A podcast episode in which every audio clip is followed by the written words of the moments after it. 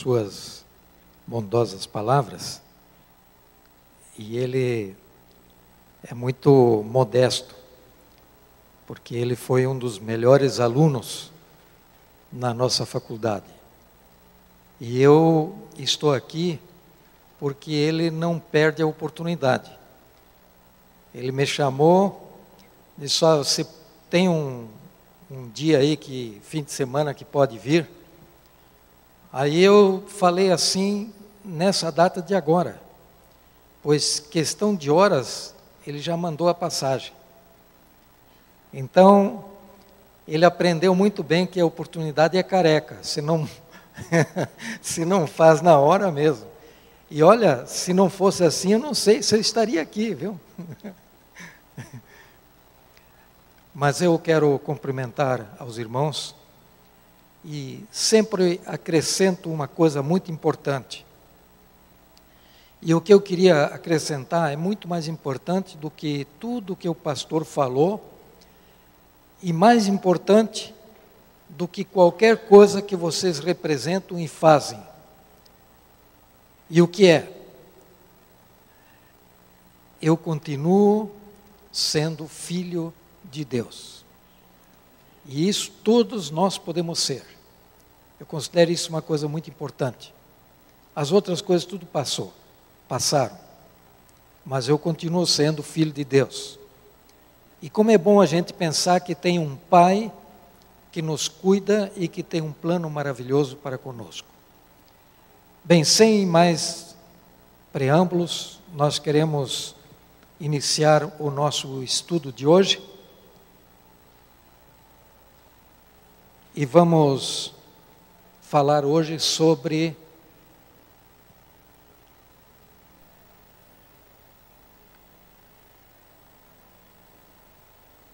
os avisos de Deus. Nós estamos vendo acontecimentos muito importantes nos dias de hoje, mas às vezes nós não estamos sentindo ou sabendo o significado desses acontecimentos, especialmente com relação à volta de Jesus, que o nosso quarteto cantou tão inspiradamente. E eu quero dizer que, devido os avisos de Deus, os sinais da volta de Cristo, em dois grandes grupos.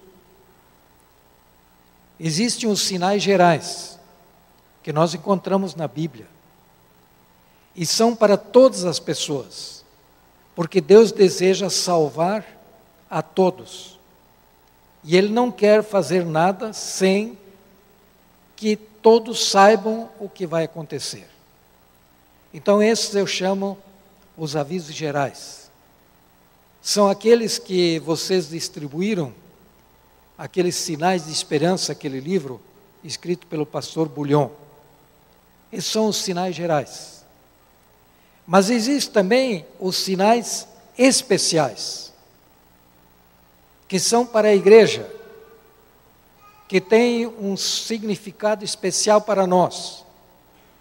E é sobre estes sinais especiais que nós queremos estudar agora.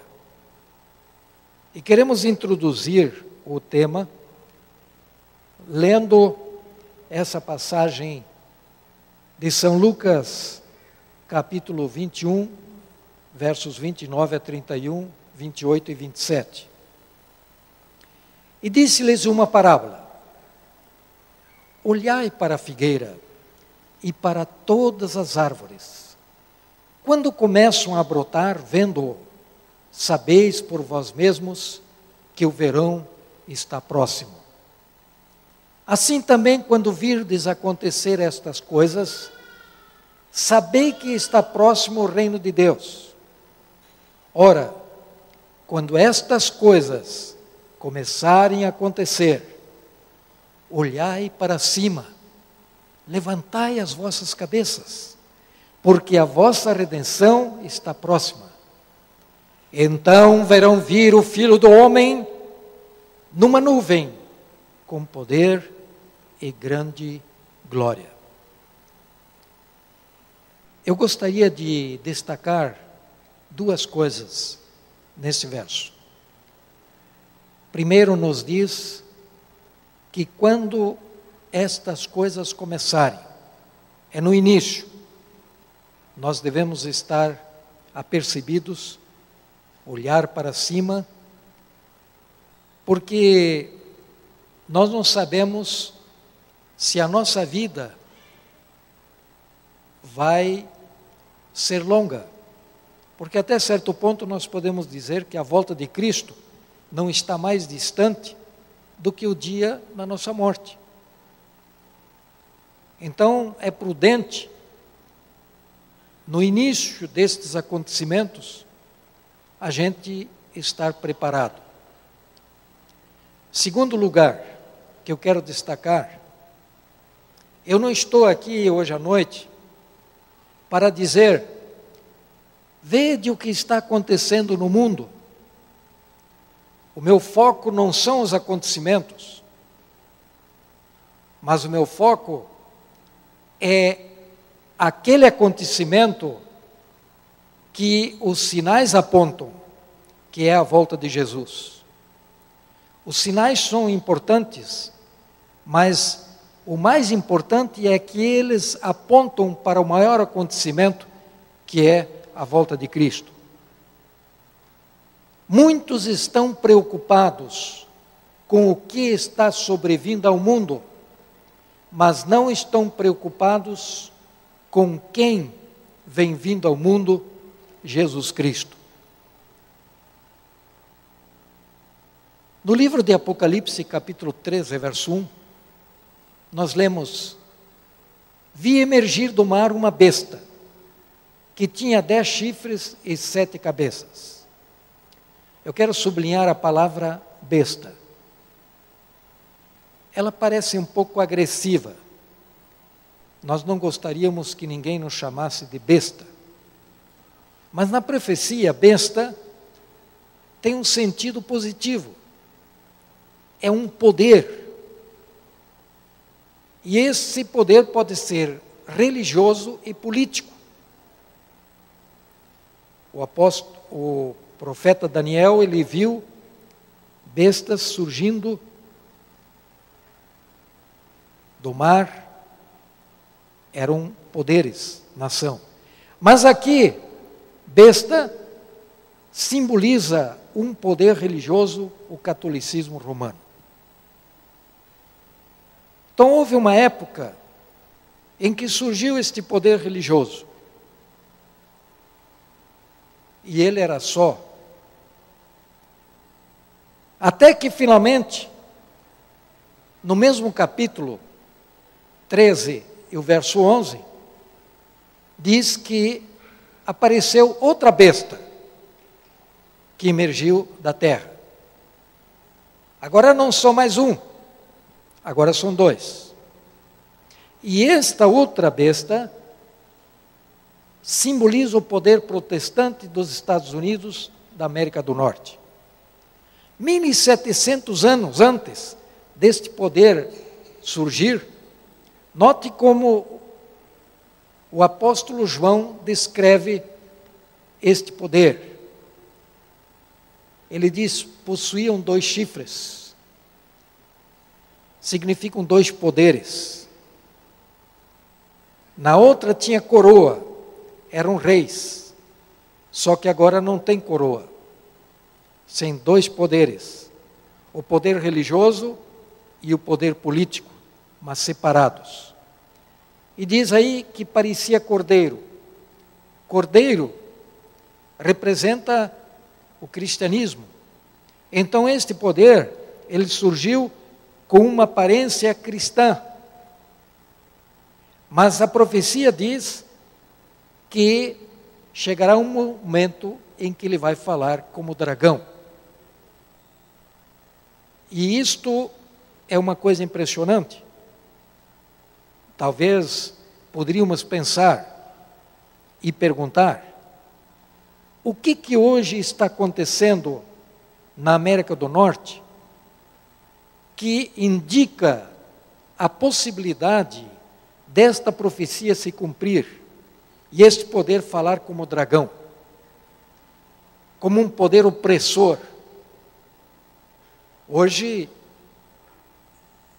nós temos o sistema democrático, onde há liberdade de expressão. Agora, o profeta João diz: chegará um momento em que este, esta nação, de liberdade, de democracia, vai se tornar um poder opressor. E essa profecia vai se cumprir. O que, que hoje está acontecendo que nos indica a possibilidade dessa profecia se cumprir? Esse é um tema interessante a ser discutido, mas nós não podemos hoje à noite, não há tempo para isso. E esse poder, então, ele exerceria toda a autoridade da primeira. Seria uma autoridade internacional. E também essa autoridade seria exercida na presença da primeira besta. Esse, essa expressão, exerce toda a autoridade da primeira besta na sua presença, sugere uma união entre os dois. Então, por muito tempo houve um poder. Depois surge um segundo poder. Então, nós temos apenas um, agora são dois. Mas no curso da história, de acordo com Apocalipse 16, 13, fala em três poderes. Então vi sair da boca do dragão, da boca da besta,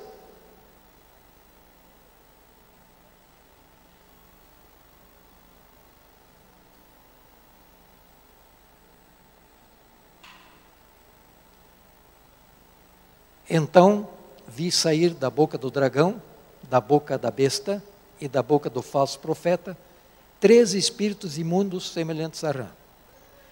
Agora não são mais dois, agora são três. Isso significa que no curso da história, em certo momento, nós teremos uma união tríplice, três poderes. O que representam esses poderes? Quem são esses três poderes? A boca do dragão é o espiritualismo. A boca da besta, catolicismo.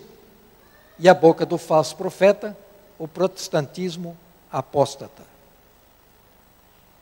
Então, nós temos aqui profetizados uma tríplice aliança, uma união.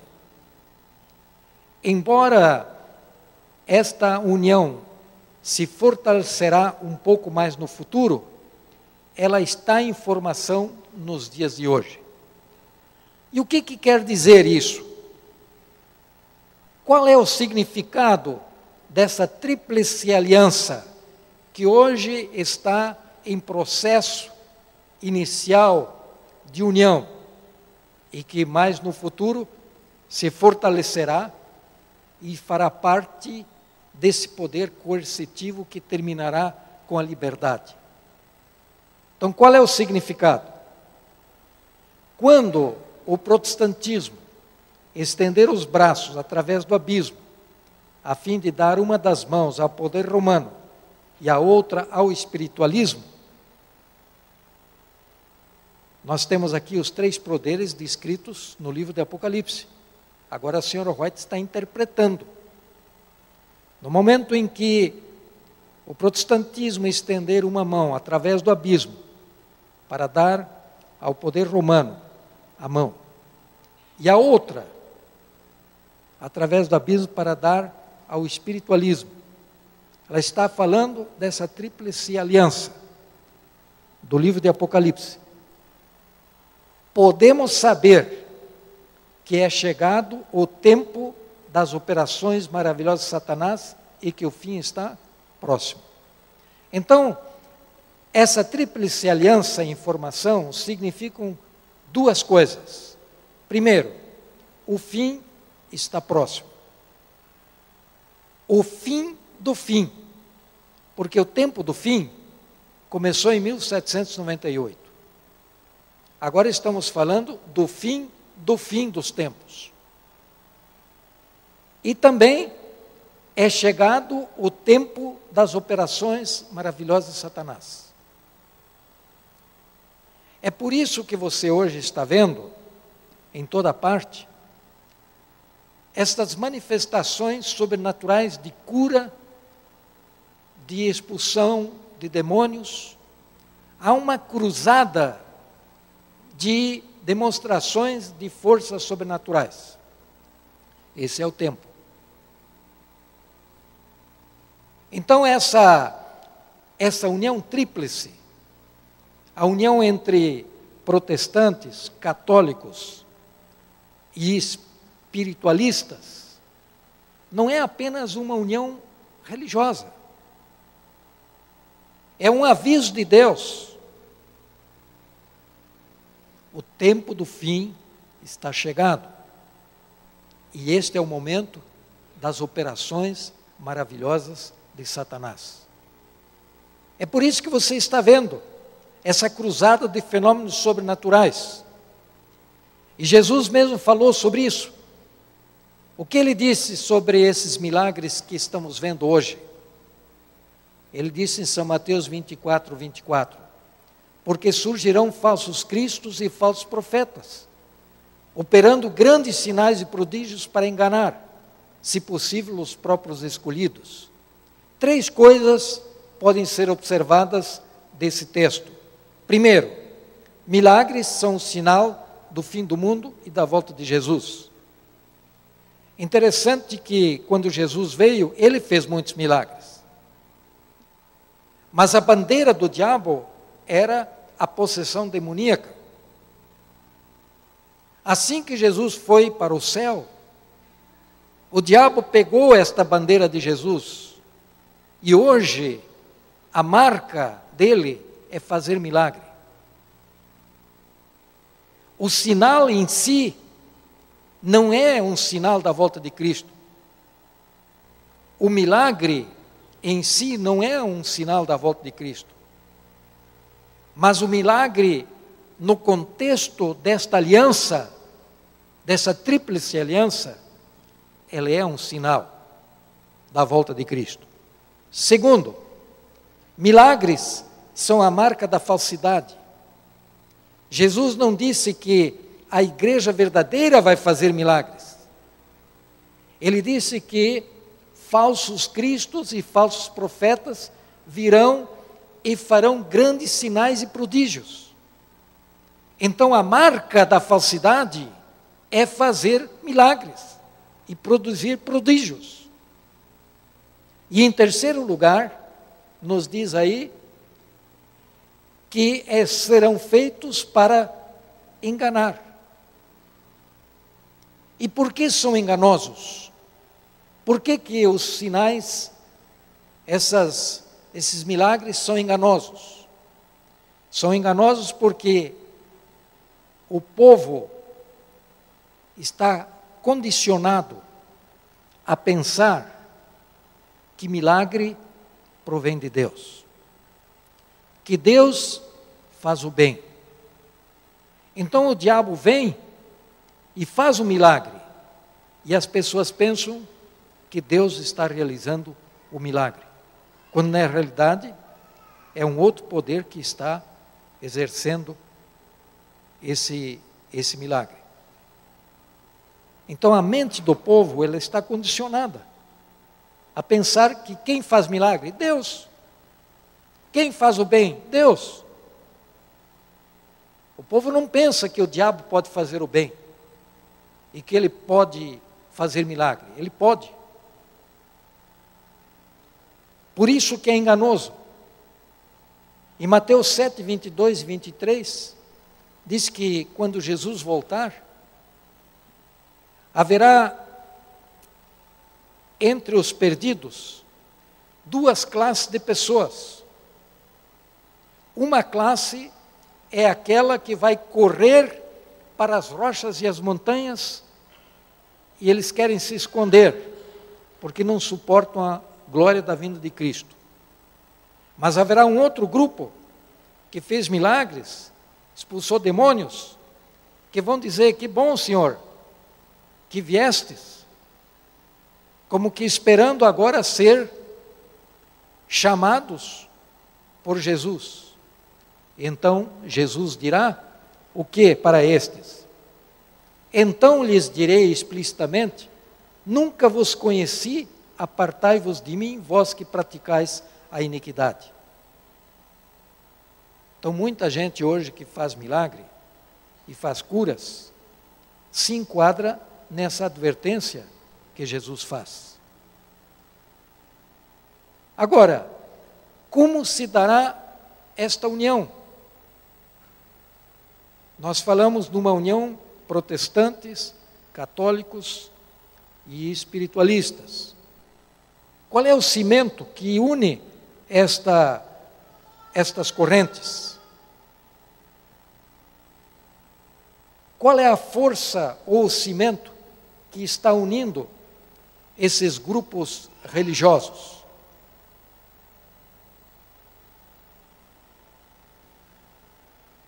Eu fiz essa pergunta ao meu professor, Dr. Egon Gerdes. Dr. Egon Gerdes é um metodista professor na Universidade de Northwestern. Ele é o representante de todos os teólogos protestantes dos Estados Unidos junto ao Vaticano. Quando há uma reunião ecumênica, ele então vai até o Vaticano para participar, representando todos os teólogos dos Estados Unidos. E eu perguntei para ele: Você, doutor Gerdes, você acredita que vai haver essa união?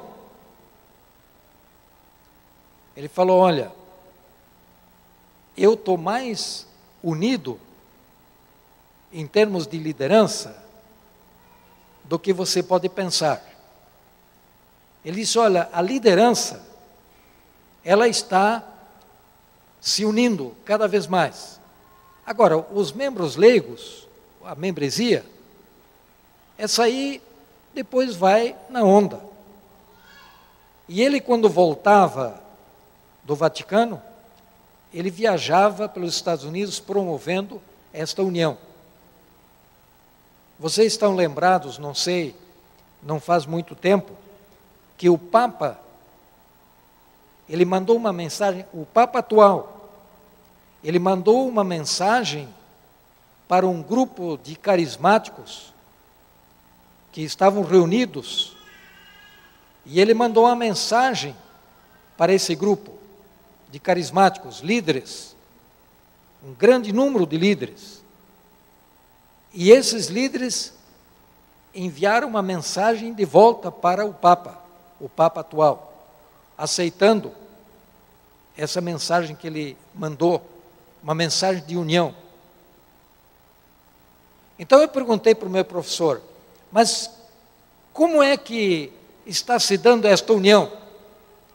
Então ele falou o seguinte: Wilson, o carismatismo é a grande força que está unindo os cristãos. O que é o movimento carismático? O movimento carismático é essa busca pelo Espírito Santo e os seus dons. Hoje você está percebendo que todas as religiões protestantes e também a Igreja Católica, eles se tornaram carismáticos. Nós temos dentro das igrejas um movimento carismático. E essas pessoas dentro das igrejas protestantes e igrejas católicas, para se distinguir dos pentecostais tradicionais, eles se chamam de neocarismáticos. Então nós temos os pentecostais tradicionais, Assembleia de Deus, Congregação Cristã, Brasil para Cristo, Evangelho Quadrangular, hoje em dia Universal, a Igreja da Graça, Graça Mundial e tantos outros nomes. Esses nós chamaríamos assim os pentecostais de diversas formas. Agora, nós temos também os carismáticos dentro da Igreja Católica, como é o caso do. Como é o nome do, do padre? Marcelo, não é isso? Rossi. É uma coisa impressionante como ele está desfigurado, ele está numa depressão tremenda, mas ele tem facilidade para reunir 100 mil pessoas. Ele construiu uma igreja que, na inauguração, é, tinha 40 mil pessoas. 40 mil pessoas, e a igreja não estava ainda completa. Não faz muito, uma das secretárias do pastor Marcelo Rossi, como?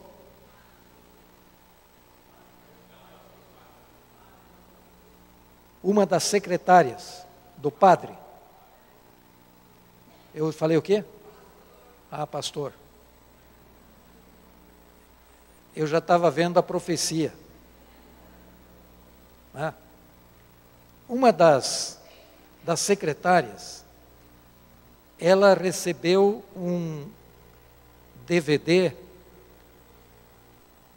da profecia do Apocalipse do nosso conferencista da divisão, Luiz. E ela ficou muito braba ao ver esse, esse DVD. E ela disse: Eu quero ver esse pastor, quero falar umas verdades para ele. E aconteceu que alguns dias depois ela teve essa oportunidade. Aí conversou com ele, e ele explicou mais algumas coisas. Ela ficou tão impressionada que continuou estudando. E sabe o que aconteceu? Ela se batizou na igreja adventista. Não faz, não faz muito ela deu esse testemunho na igreja. E ela disse: Olha, foi muito difícil eu me desprender do grupo lá. E uma expressão que ela usou, eu não sei agora até que ponto isso é, pode ser real. Ela disse assim: dentro de não muito tempo, eu espero que o padre Marcelo esteja conosco. Então é uma declaração dela, ela trabalhou ao lado dele, ele conhece muito bem o que ela crê, no início, quando ele estava fazendo ah, as reuniões, ele falou muito mal da senhora White? Mas a gente não sabe como Deus trabalha, o Espírito de Deus. Não faz muito, um líder dos muçulmanos, ele teve uma visão de Deus, e eu não vou contar toda a história, mas um pastor da conferência geral foi lá, a pedido dele, conversou com ele, e aí eles tiveram uma reunião com uma porção de muçulmanos. E aí iam falar a esse grupo sobre a volta de Cristo, que era o que ele queria saber. E ele disse: Olha, a volta de Cristo está mais próxima do que vocês pensam, Adventista sétimo dia. Os sinais todos já estão se cumprindo. E aí então o pastor adventista disse: escuta, você teve uma visão. Ele disse: não uma, três, ele falou. E o que, que era esta visão? Ele disse: eram três visões com o mesmo conteúdo. E o conteúdo era isso: que os adventistas do sétimo dia já são um povo de Alá. Alá é o Deus dos muçulmanos. Não tente convertê-los, mas trabalhe com eles. Então você vê como Deus trabalha. Esse é um líder, um líder entre os muçulmanos. E ele, vocês sabem que os muçulmanos estão trabalhando para conquistar o mundo. E ele, na visão, recebeu essa mensagem.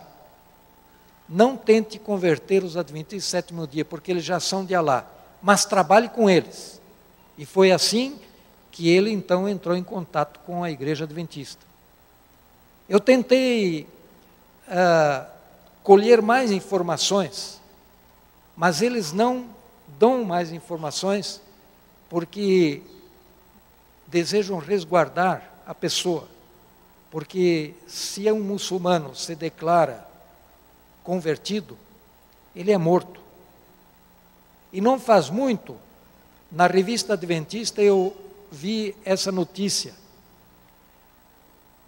A igreja está inaugurando o primeiro prédio que também será igreja nos Emirados Árabes, doado por um sheik.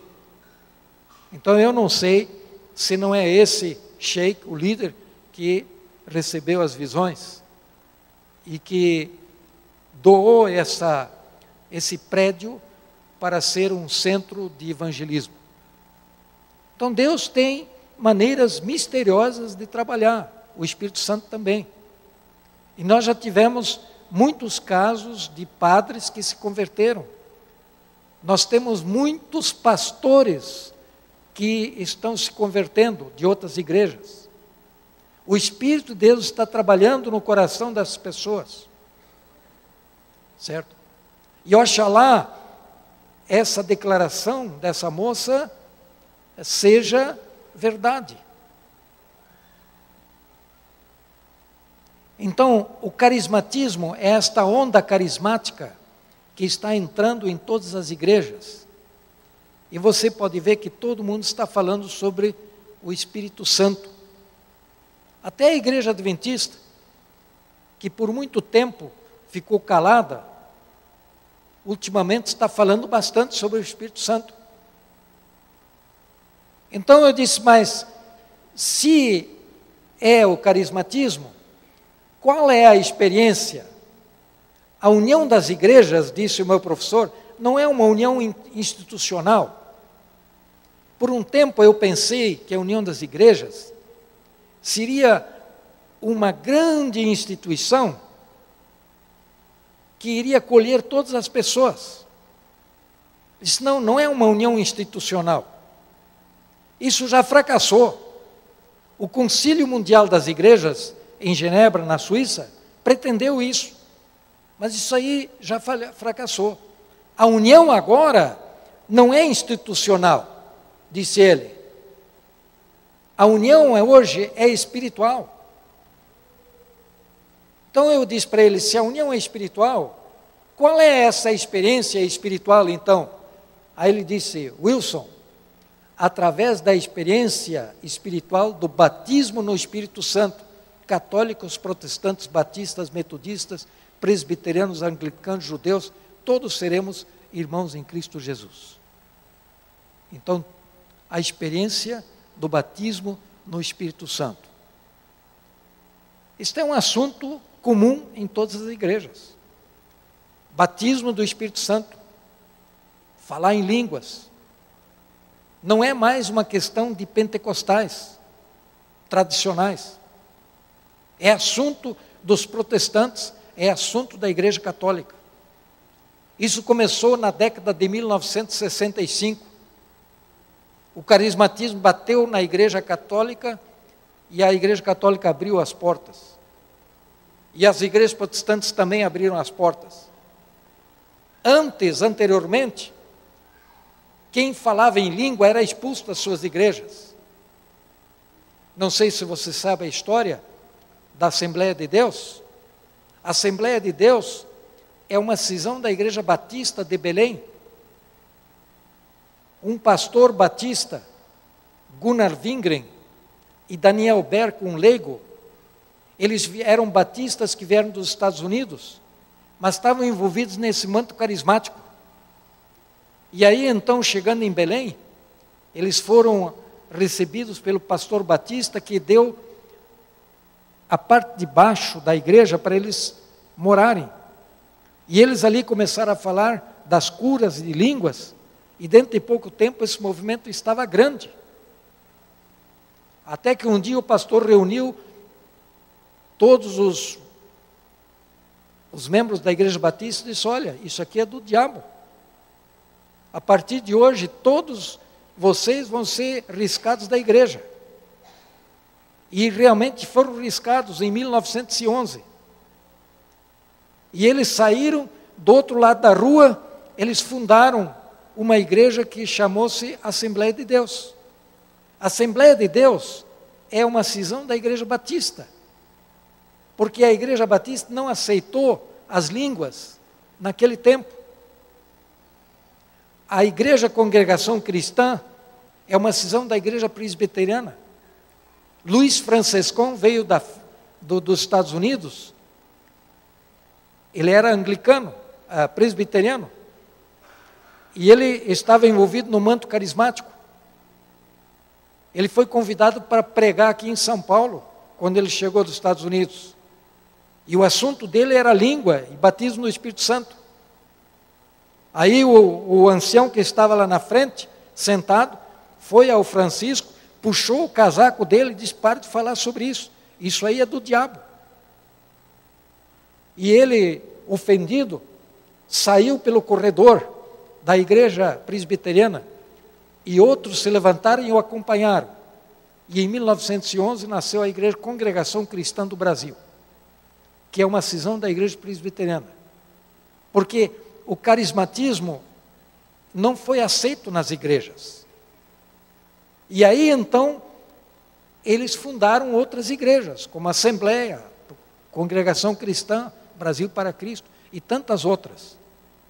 Mas é interessante que hoje, estas mesmas igrejas que não aceitaram esse carismatismo e que expulsaram as pessoas, estão aceitando. Então hoje nós temos batistas renovados, nós temos católicos carismáticos. Hoje nós temos mais católicos pentecostais na igreja católica que adventistas do sétimo dia. O carismatismo dentro da Igreja Católica mudou muitas coisas. E estes que estão hoje dentro das igrejas católicas e protestantes, para se distinguir dos pentecostais tradicionais, eles se chamam de carismáticos ou neopentecostais. E por que que hoje as igrejas históricas protestantes e católicas aceitam o carismatismo por duas razões. Em primeiro lugar, porque o carismatismo ele produz um reavivamento nas igrejas. Eles estavam perdendo eh, membros. Na porta dos fundos saía uma enorme quantidade de membros dessas igrejas. E o carismatismo promete um reavivamento. É um, um antídoto para neutralizar as apostasias. E a outra razão é que o movimento carismático não só é uma força reavivadora, como também é uma força unificadora. E como todos querem ser reavivados e unidos, então eles encontram no carismatismo uma solução para isso e abre as portas. Aqui está um outro, Dr. Karanagan. Eu conheci este líder carismático. Esse líder carismático, ele e a esposa, são da Universidade de Notre Dame, perto da Universidade Andrews, onde eu fiz o mestrado. Ele e a esposa começaram a estudar a Bíblia com um grupo de alunos E ali começou um movimento que depois transformou-se no movimento carismático e foi levado para o Vaticano. E o Papa abriu os braços para esse movimento carismático dentro da Igreja Católica. E hoje nós temos mais católicos pentecostais do que adventistas do sétimo dia. E ele escreveu esse livro. O livro chama-se Catholic Pentecostals, Católicos Pentecostais. E ele diz: um dos mais ricos frutos do movimento carismático contemporâneo é a união dos cristãos de muitas denominações no Espírito de Jesus. Episcopais, luteranos, presbiterianos, metodistas, batistas, discípulos, nazarenos, irmãos, bem como as denominações pentecostais, têm se tornado nossos queridos irmãos em Cristo, unidos pelo batismo no Espírito Santo. Então, esse movimento carismático, com ênfase no batismo do Espírito Santo e os seus frutos, falar línguas, é que tem sido a força para unir os cristãos protestantes e católicos.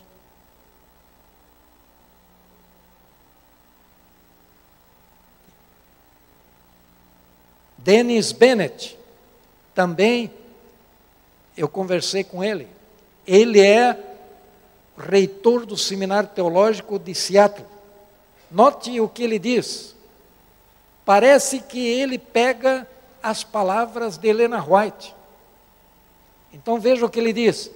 Vejo três correntes do carismatismo que estão começando a se unir: a corrente católica, a corrente protestante e a corrente espiritualista pentecostal. Então ele menciona: eu estou vendo três grandes forças religiosas começando a se unir: a corrente católica, a corrente protestante e a corrente espiritualista. Parece que ele está copiando as palavras de Helena White quando ela diz: quando o protestantismo estender a sua mão através do abismo para dar a mão ao poder romano, e a outra para dar ao espiritualismo. Quando isso acontecer, podemos saber que o fim está próximo e é o início do movimento de manifestação de Satanás em curas e maravilhas. E nós estamos vendo isso. Então, o movimento de união das igrejas não é apenas um movimento religioso, é um aviso de Deus. O tempo do fim está aí. É o início da manifestação poderosa do poder de Satanás. E nós estamos vendo aí os milagres, a cruzada. Cada dia você tem momentos que você abre a televisão, você não vê nada a não ser esses líderes promovendo curas. Um disse assim: aqui nesta, nesta religião se ressuscita até morto. Um dia eu abri a revista e dizia assim: a guerra no inferno. Eu pensei, mas é, é interessante esse título. Então era uma briga entre o Valdemiro e o da Universal. Como é o líder da Universal? Edir Macedo. Então, o artigo dizia que o Edir Macedo está com o câncer. E todas as doenças, eles atribuem a espíritos que a pessoa tem. Então tem que ser expulso o espírito para a pessoa ser curada da doença. Então Valdemiro dizia: lá na Universal, o espírito não é expulso, eles não têm poder. Agora, se ele vier aqui, eu vou expulsar o demônio que está causando o câncer. Então o título da, do artigo era A Guerra no Inferno. A luta entre o Valdemiro, da Graça Mundial, e da Universal do Líder. Então nós estamos vendo isso na televisão aí. A marca da falsidade, segundo as palavras de Jesus, é fazer milagre, é fazer maravilha. E nós estamos vendo aí. E esse movimento que você está vendo hoje é apenas o início, porque isso aqui vai aumentar até a volta de Cristo. No fim dos tempos nós teremos muito poder poder de Satanás e o poder de Deus, que estarão se manifestando. Então o que você está vendo é apenas o começo, e vai aumentar mais ainda, cada vez mais. Então ele aqui, o Dennis Bennett, ele fala: vejo três correntes se unindo. Ele está falando das três correntes do livro do Apocalipse. Ele está quase que copiando as palavras de Helena White. Agora, vamos deixar um pouco esses líderes carismáticos. Por exemplo, os líderes carismáticos digam, dizem que o carismatismo chegou para derribar as fronteiras religiosas e unir a todos em Cristo Jesus. Vamos deixar essa parte e eu quero agora apresentar a vocês uma outra avaliação disso aí. E antes de apresentar a outra avaliação, vou responder aqui por que os carismáticos, por que o carismatismo é aceito hoje pelas igrejas. Aí está. O carismatismo se apresenta como uma força reavivadora e unificadora dos cristãos. E por isso, as igrejas protestantes e católicas estão abrindo as suas portas para receber o carismatismo que é uma força reavivadora e unificadora.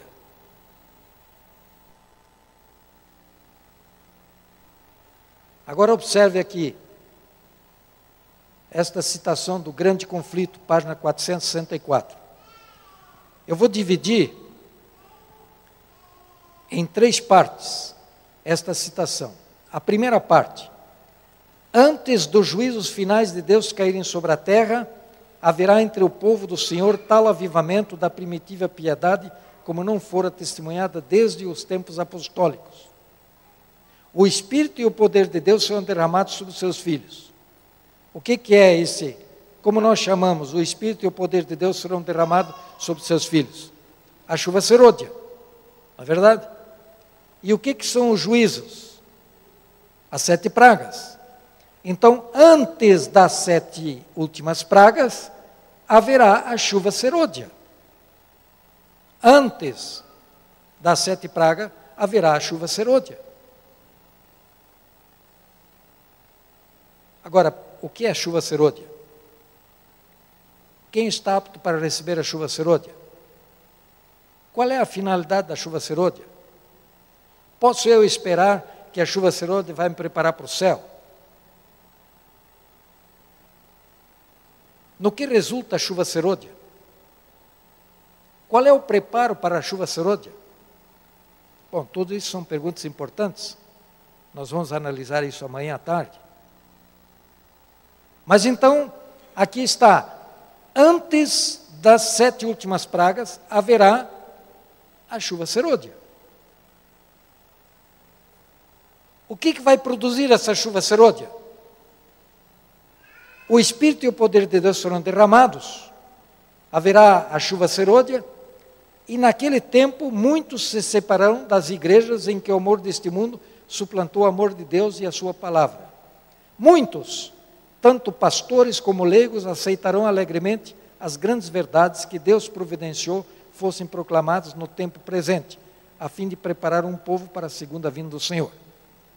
Então, quando houver esta chuva serôdia, o que, que vai acontecer? Pessoas de outras religiões vão aceitar a mensagem para se preparar para a volta de Cristo. Haverá um verdadeiro reavivamento religioso. Tanto ministros, diz aqui, tanto ministros como leigos aceitarão alegremente as grandes verdades e querem se preparar para a volta de Cristo. Esse é o resultado da chuva serôdia verdadeira. Agora, o inimigo das almas, quem é o inimigo das almas? Satanás. Ele deseja estorvar esta obra. Que obra? A obra de conquista de membros. Ele deseja estorvar. O que, que ele vai fazer? E antes que chegue o tempo para tal movimento, esforçar-se-á para impedi-la, introduzindo uma contrafação. Então, nota a sequência: sete últimas pragas. Antes das sete últimas pragas, a chuva serôdia, que vai então preparar um povo para a volta de Cristo. O diabo não quer que isso aconteça. Então, antes que venha a chuva serôdia, ele faz o quê? Uma contrafação, uma imitação. Onde ele vai fazer essa contrafação? Aonde? Nas igrejas, que puder colocar sob o seu poder sedutor. Fará parecer que a bênção especial de Deus foi derramada. Então, nessas igrejas, esta imitação vai o quê? Vai dar a ideia de que Deus está mandando a chuva serôdia lá para eles. E o que, que vai resultar essa, essa contrafação? Manifestar-se-á o que será considerado um grande interesse religioso. Mesmo que seja uma contrafação, ela vai produzir um reavivamento. E o que, que vai acontecer?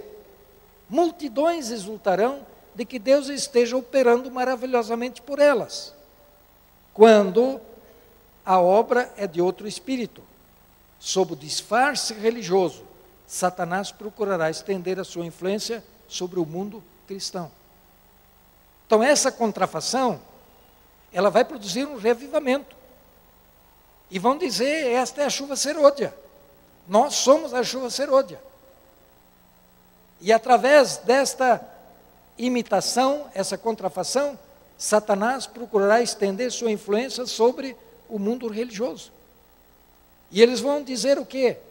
Multidões exultarão de que Deus esteja operando maravilhosamente por elas. Aqui está a obra do Espírito Santo. Aqui está a chuva serôdia. Nós somos a chuva serôdia. É uma contrafação. Então veja a progressão profética as pragas. Antes das pragas, chuva serôdia. Antes da chuva serôdia, a contrafação. E nós estamos vivendo nesse tempo, porque com todo respeito, mas com profunda convicção, eu declaro que o movimento pentecostal ou neopentecostal de hoje é uma, um cumprimento desta profecia desta contrafação. Infelizmente, o púlpito das igrejas protestantes se transformou num espiritismo disfarçado, onde o diabo está manifestando o seu poder.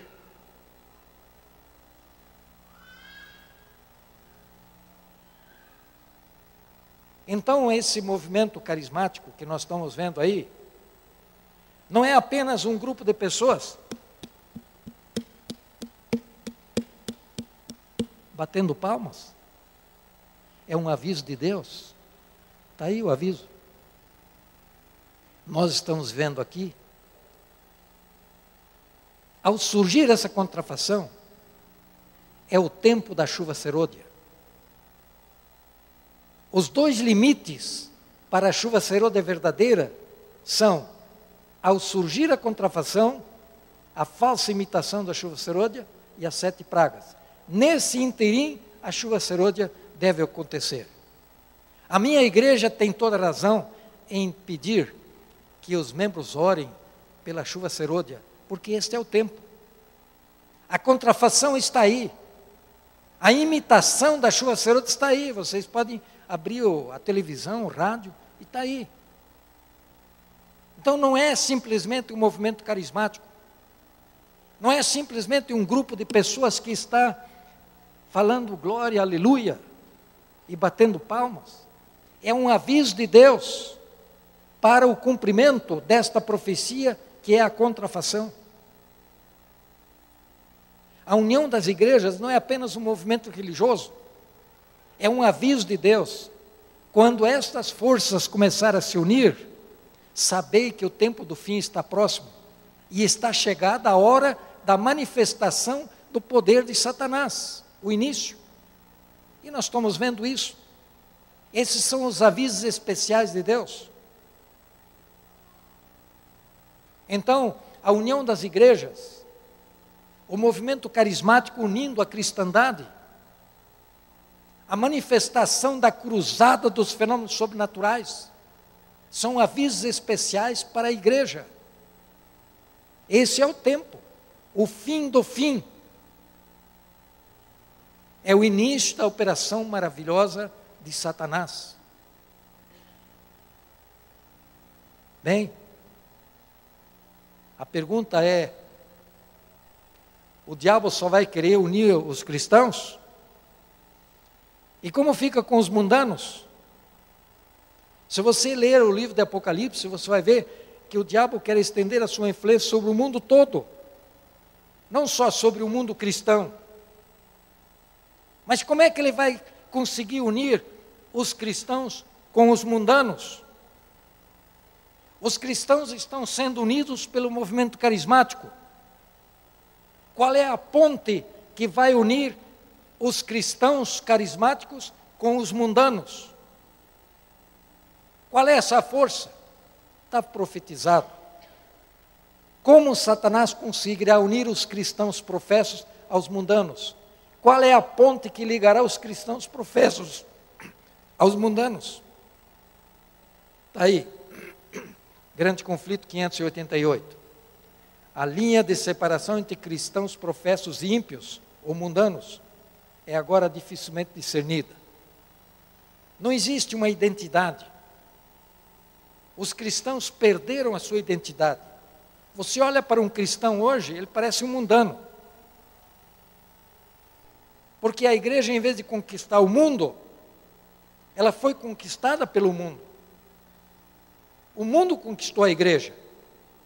Não estou falando tanto da igreja adventista, mas há um perigo também que nós, como igreja, ao vivermos no mundo, percamos a nossa identidade. Porque aquilo que nós não fazíamos há 10, 20 anos, nós estamos fazendo hoje. Era difícil de nós vermos um divórcio, uma separação. Hoje se tornou comum. Só para falar nisso. Há tantas outras coisas. Então a igreja está sendo conquistada pelo mundo, em vez da igreja conquistar o mundo. A linha de separação entre cristãos, profetas e mundanos é dificilmente discernida. Perdeu-se a identidade. O cristão hoje defende o quê? O homossexualismo, casamento entre, entre, entre homossexuais. Países cristãos estão aprovando. E se você é contra isso, você ainda é punido e pode ser preso. Então, a linha divisória é dificilmente discernida. Os membros da igreja amam o que o mundo ama e estão prontos para se unirem a ele. E Satanás está resolvido a uni-los em um só corpo. Uni-los quem? Cristãos professos e ímpios ou mundanos. Ele quer unir os dois grupos. Para quê? Para fortalecer a sua causa. Ele quer unir os cristãos aos mundanos para estender a sua influência sobre o mundo todo, para se fortalecer a sua causa. Como vai fazer? Arrastando-os todos para as fileiras do espiritualismo. Então, enquanto o carismatismo é uma força que une os cristãos, o espiritualismo é a ponte que une os cristãos professos aos mundanos. Então hoje você vê o crescendo o carismatismo que está unindo a cristandade, os cristãos professos de todas as religiões. Todo mundo quer o batismo no Espírito Santo. Todo mundo quer falar em línguas. Esta é a experiência espiritual que vai unindo os cristãos. E ao mesmo tempo, os, os mundanos estão sendo envolvidos no espiritualismo. E o que é o espiritualismo? Espiritualismo não é espiritismo. O espiritismo é uma forma espiritualista. Existem mais de 200 formas espiritualistas que estão conquistando o mundo. Por exemplo, essas influências orientais, eu chamaria de espiritualismo pagão. Elas vêm numa filosofia. Essa ideia, por exemplo, é, yoga, vocês estão ouvindo falar do yoga, né? Sabe como é que nasceu o yoga? O yoga nasceu por uma oração ao demônio. Então, ninguém discute que o yoga, a meditação, não possa fazer bem. Mas envolvido nisso aí está uma filosofia espiritualista. Todas as religiões têm como fim a imortalidade da alma, que é a base do espiritismo e do espiritualismo. Tanto as religiões, não é, é formada pelos homens, budismo, shintoísmo, taoísmo, islamismo, tudo é baseado na imortalidade da alma. E ainda muitas igrejas protestantes e católicas creem na imortalidade da alma. E a imortalidade da alma é a base do espiritualismo. Então, muita coisa do Oriente está entrando e traz na sua esteira o espiritualismo. Eu chamo isso de espiritualismo pagão. Nós temos o espiritualismo cristão, que hoje vocês veem, eles usam a Bíblia, usam o nome de Jesus Cristo, mas Jesus disse: Não vos conheço, não vos conheço. Eu chamo isso de espiritualismo cristão. E infelizmente as religiões protestantes, muitas, transformaram os púlpitos numa demonstração do espiritismo disfarçado, onde o poder de Satanás opera para fazer curas e milagres. Depois nós temos o espiritismo científico, o espiritualismo científico. É a psicocinose, telepatia, ufologia, é científico entre, entre aspas discos voadores. Tudo isso aí é uma questão de um espiritualismo científico. E temos um último vagão aí que foi conectado, que é a nova era. A senhora White viu uma visão, e ela descreve essa visão no livro Primeiros Escritos, na página 100, onde ela diz assim: que o Espírito espiritualismo foi representado por um trem. Um trem que ia numa velocidade tremenda, conduzida por um anjo de luz. E parecia que todo mundo estava entrando nesse trem. Então o anjo que sempre seguia a senhora White disse: Olhe o, o dirigente do trem. Parecia um anjo de luz. Ela disse: Quem é esse anjo de luz? É Lúcifer, e está conduzindo todos à perdição. A velocidade do trem representa a velocidade como o espiritismo, o espiritualismo está se promovendo. E o mundo inteiro entrando no trem mostra a sua aceitação. Nós temos o espiritismo, umbanda, banda que é uma forma de espiritualismo, mas é apenas uma. Nós temos mais de 200 formas. Astrologia, horóscopo, tudo isso aí tem que ver com essa, esse espiritualismo. Tem gente que não faz nada sem olhar para o horóscopo para ver se hoje é um dia favorável para negócio ou para isso. Então o mundo está sendo engolfado pelo espiritualismo. Tem mais de 200 formas. Então esses são os sinais especiais. Quando vejo as igrejas se unindo, perdendo a sua identidade, caindo no manto carismático. Quando vejo a cruzada dos fenômenos sobrenaturais crescendo de maneira assustadora. Quando vejo o espiritualismo crescendo e se multiplicando em nossos dias. Tudo isso não são apenas movimentos religiosos ou sociais, são avisos de Deus. São avisos especiais de Deus para a sua igreja. Assim como ele, antes de destruir Jerusalém, ele deu avisos gerais e também deu um aviso especial. Diz: quando vir de Jerusalém cercada, sabei que está próxima à destruição. E nenhum que obedeceu este sinal especial pereceu na destruição de Jerusalém. Então Deus hoje está dando esses sinais especiais. Nós estamos vendo esses movimentos todos, esses acontecimentos acontecerem, mas infelizmente muitos não estão entendendo o que isto significa. São avisos de Deus para a sua igreja. E dentro em breve nós teremos o último aviso esses são avisos especiais. Haverá um último aviso. Pastor, qual é o último aviso? Amanhã à tarde nós vamos falar sobre o último aviso. Depois deste último aviso, então não haverá mais nenhum aviso de Deus.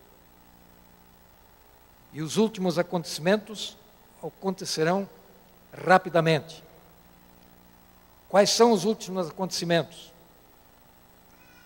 A angústia de Mateus é a angústia de, de, de Daniel? É a mesma coisa? O que, que é a ressurreição de Daniel 2?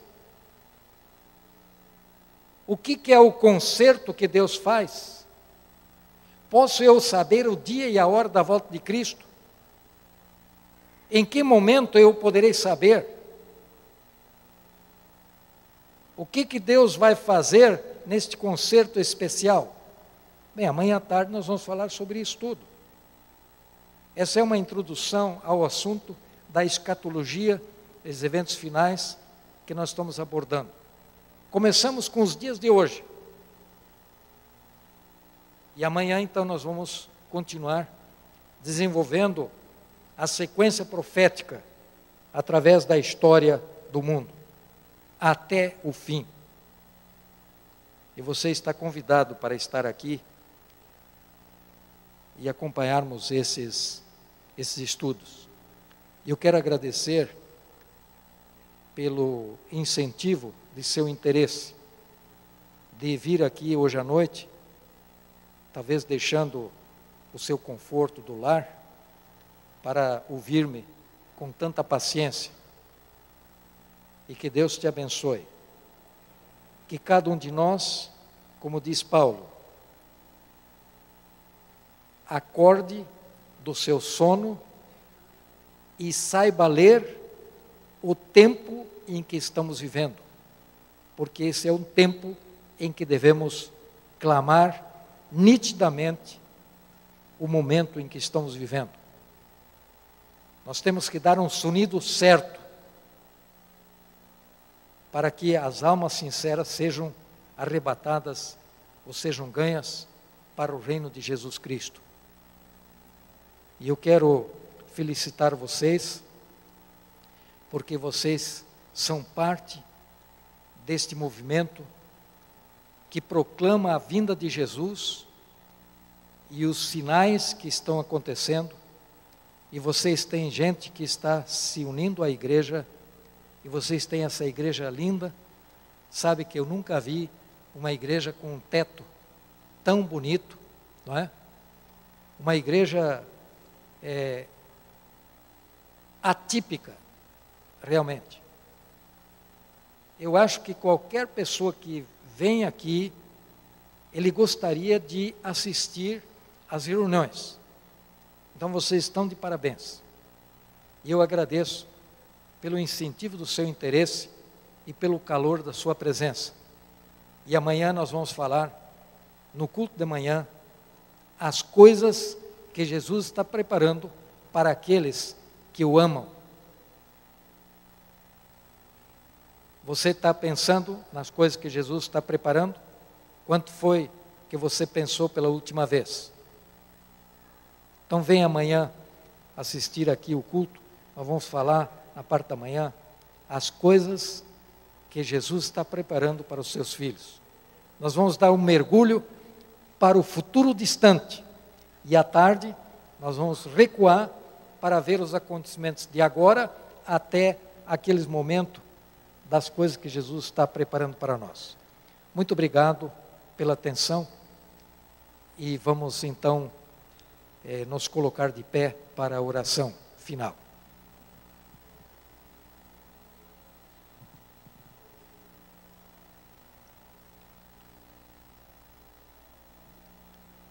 Nosso Pai que está nos céus, nós queremos agradecer-te por esse convívio fraterno, por esta amizade e esta fé cristã que nos une, porque podemos pertencer à tua família e somos teus filhos. E aqui estamos, cada um com as suas necessidades, necessidades físicas, espirituais, financeiras, também de doença. Talvez aqui esteja uma pessoa que está buscando de ti o poder para vencer os seus pecados, para que tu os ajudes no problema que está enfrentando neste momento. Nós queremos que a tua mão se estenda sobre nós para nos ajudar, cada um segundo a sua necessidade e de acordo com a tua grande benevolência queiras perdoar os nossos pecados. Não só perdoar, dá-nos o poder para vencê-los. E quando Jesus se manifestar de maneira gloriosa para estabelecer o seu reino aqui na terra, um novo mundo, uma nova terra e um mundo feliz, que cada um de nós possa estar participando desse novo sistema que tu haverás de estabelecer aqui. E quando nós pensamos nas coisas que tu tens prometido, o nosso coração se enche de gozo e alegria. E ao sairmos daqui, que possamos levar esse gozo e alegria da esperança da breve volta de Cristo, mas também convictos de que devemos nos preparar, porque o fim está próximo. Assim, acompanha cada um de nós, cerca-nos com a tua graça e a tua proteção, pelos méritos de Jesus, o nosso Salvador. Amém.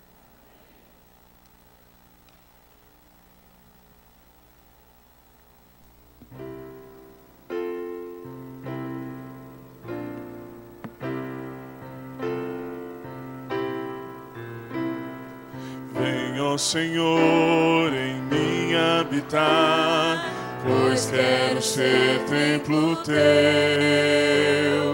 Quando eu sair desse lugar, que Jesus permaneça